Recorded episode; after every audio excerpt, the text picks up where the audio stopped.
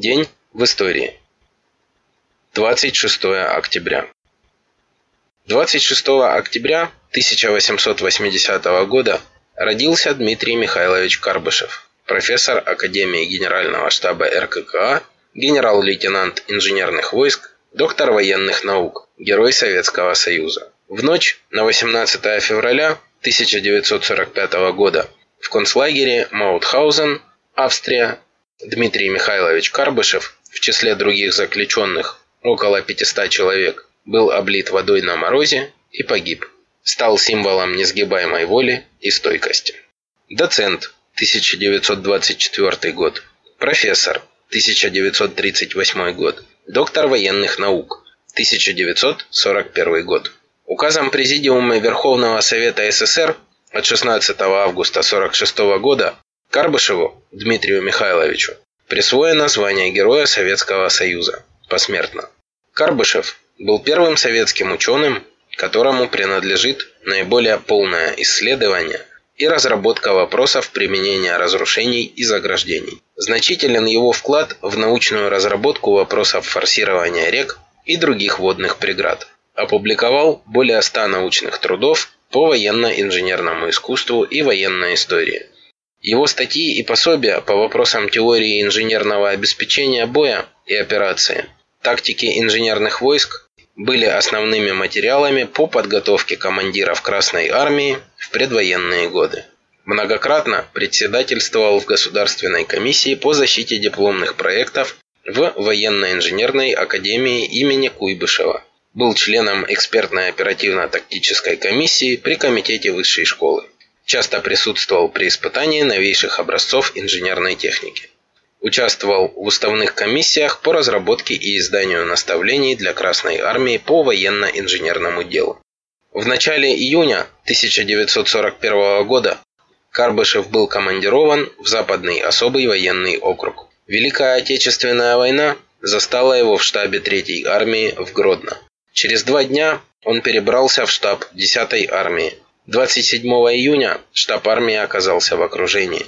В августе 1941 года при попытке выйти из окружения генерал-лейтенант Карбышев был тяжело контужен в бою в районе Днепра у деревни Добрейка Могилевской области Белорусской ССР. В бессознательном состоянии был захвачен в плен. Гитлеровцы неоднократно пытались склонить Карбышева к измене. Он отказался перейти на службу фашистам. В немецких концентрационных лагерях Замостье, Хамельбург, Флоссенбург, Майданек, Освенцим, Заксенхаузен был одним из руководителей подполья. В ночь на 18 февраля 1945 года в концлагере Маутхаузен в числе других заключенных был облит водой на морозе и погиб. У входа в мемориал на месте лагеря Маутхаузен установлен памятник герою. Памятники и памятные знаки Карбышеву установлены в Москве, Омске, Кургане, Киеве, Таллине, Владивостоке. Мемориальные доски установлены в Бресте, в Москве, в Самаре, в Харькове. Его имя носит бульвар в Москве, железнодорожная станция в Омской области, малая планета Солнечной системы, танкер, пассажирский теплоход, школы, предприятия, улицы ряда городов а также носили пионерские дружины. 1904 год. Родился Николай Леонидович Духов, советский конструктор бронетехники, ядерного и термоядерного оружия. 1905 год. Состоялось первое заседание Петербургского совета.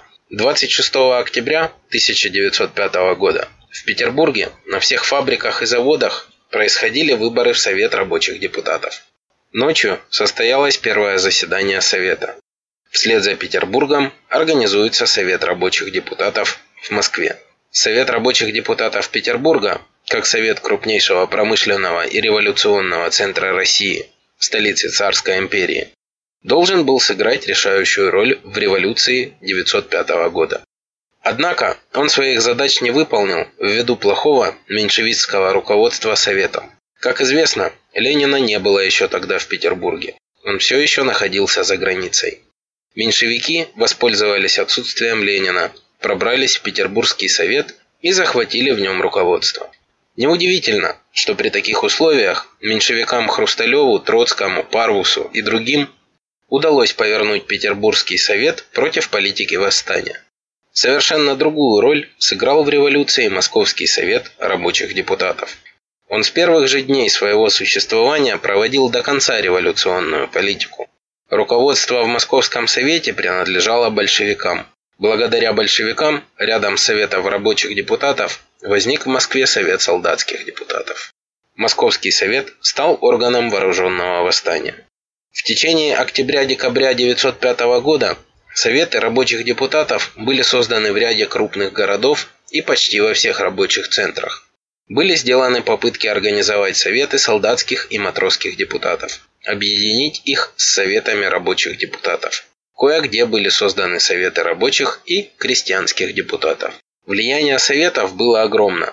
Несмотря на то, что они часто возникали стихийно, были не оформлены и расплывчаты в своем составе, они действовали как власть. Советы захватным путем осуществляли свободу печати, устанавливали восьмичасовой рабочий день, обращались к народу с призывом не платить налогов царскому правительству. В отдельных случаях они конфисковывали деньги царского правительства и обращали их на нужды революции.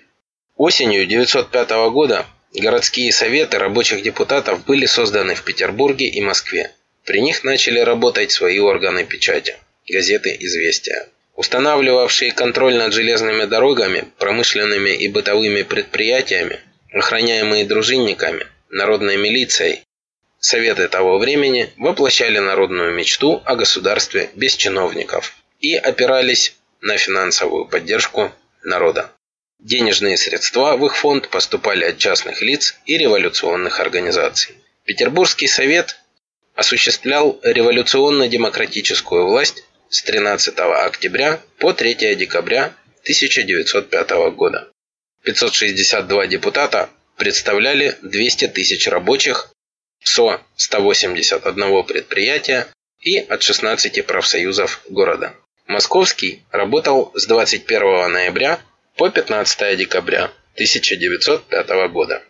170 депутатов представляли 80 тысяч рабочих 184 фабрик и заводов. Всего в годы революции 905-7 годов в стране возникло 62 совета, из которых 35 было образовано в городах. 1917 год. В Екатеринбурге состоялся второй окружной съезд советов рабочих и солдатских депутатов Екатеринбургского округа. Съезд потребовал немедленного перехода власти к советам и созыва второго Всероссийского съезда советов в назначенный срок. В этот же день в газете «Рабочий путь» опубликована статья Сталина «Власть Советов».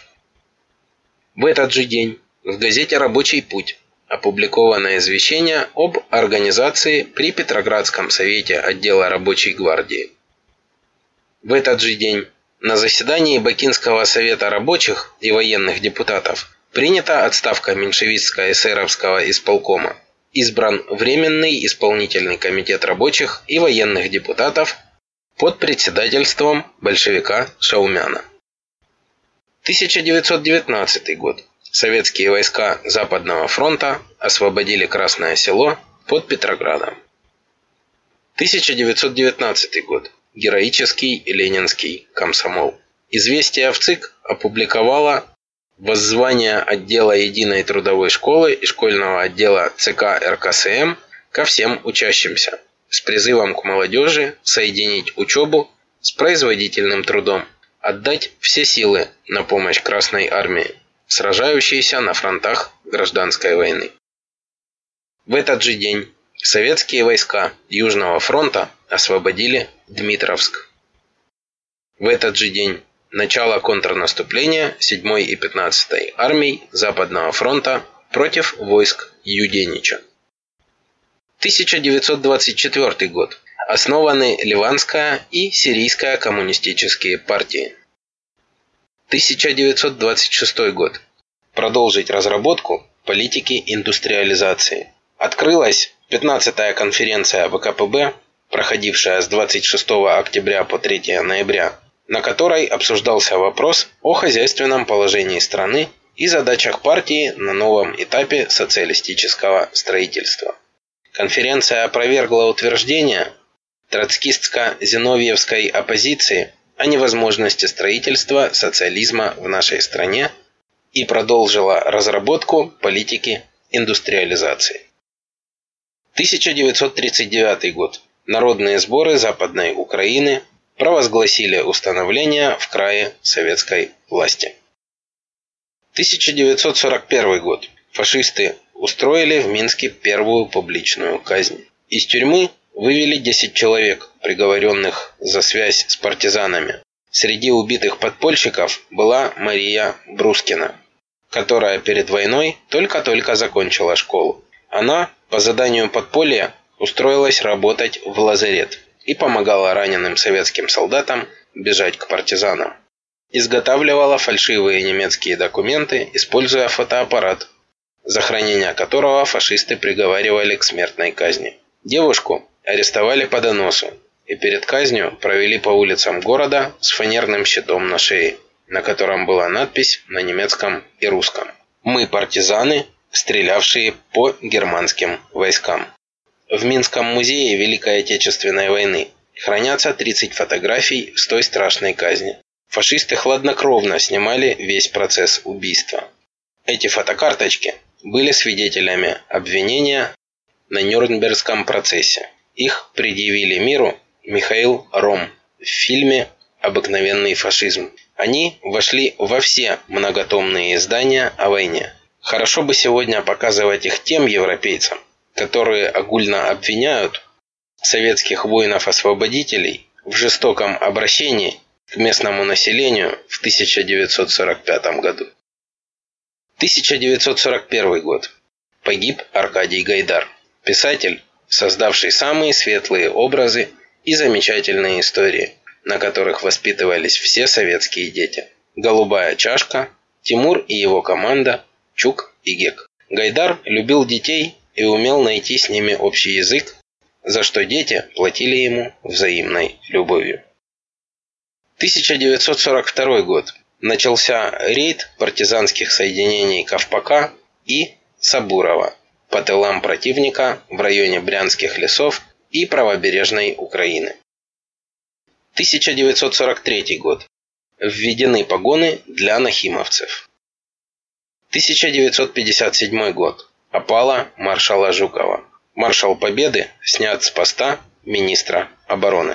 До сих пор вокруг причин неожиданного снятия Георгия Жукова со всех партийных и государственных постов идут споры даже в среде профессиональных историков. Ведь он был надежным союзником Хрущева. Незадолго до этого спас Никиту от оппозиции в лице Молотова, Маленкова, Кагановича и Шипилова. Помог разгромить ее на июньском пленуме ЦК. Отчего же такая неблагодарность? 1959 год. Родился Эва Моралес, президент Боливии с января 2006 года лидер леворадикальной партии движения к социализму. 1968 год. Запущен советский космический корабль «Союз-3». С летчиком-космонавтом СССР Береговым на борту, который за этот полет был удостоен звания Героя Советского Союза и награжден второй медалью «Золотая звезда». 1973 год. Умер Семен Михайлович Буденный. 1976 год. Состоялся вывод на орбиту первого в мире спутника непосредственного телевизионного вещания «Экран», который позволил принимать теле- и радиопрограммы жителями районов со сложными климатическими и географическими условиями, строителям БАМа, нефтяникам и газовикам Сибири, судам Северного морского пути. 1980 год. 26 октября 1980 года серийный вертолет Ми-26 выполнил первый полет.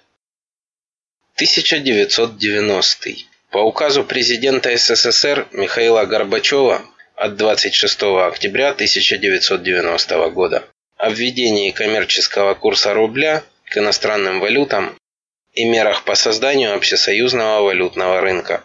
С 1 ноября 1990 года вводился коммерческий курс рубля к иностранным валютам, исходя из соотношения 1 рубль 80 копеек за 1 доллар США. Таким этот день, 26 октября, был в истории.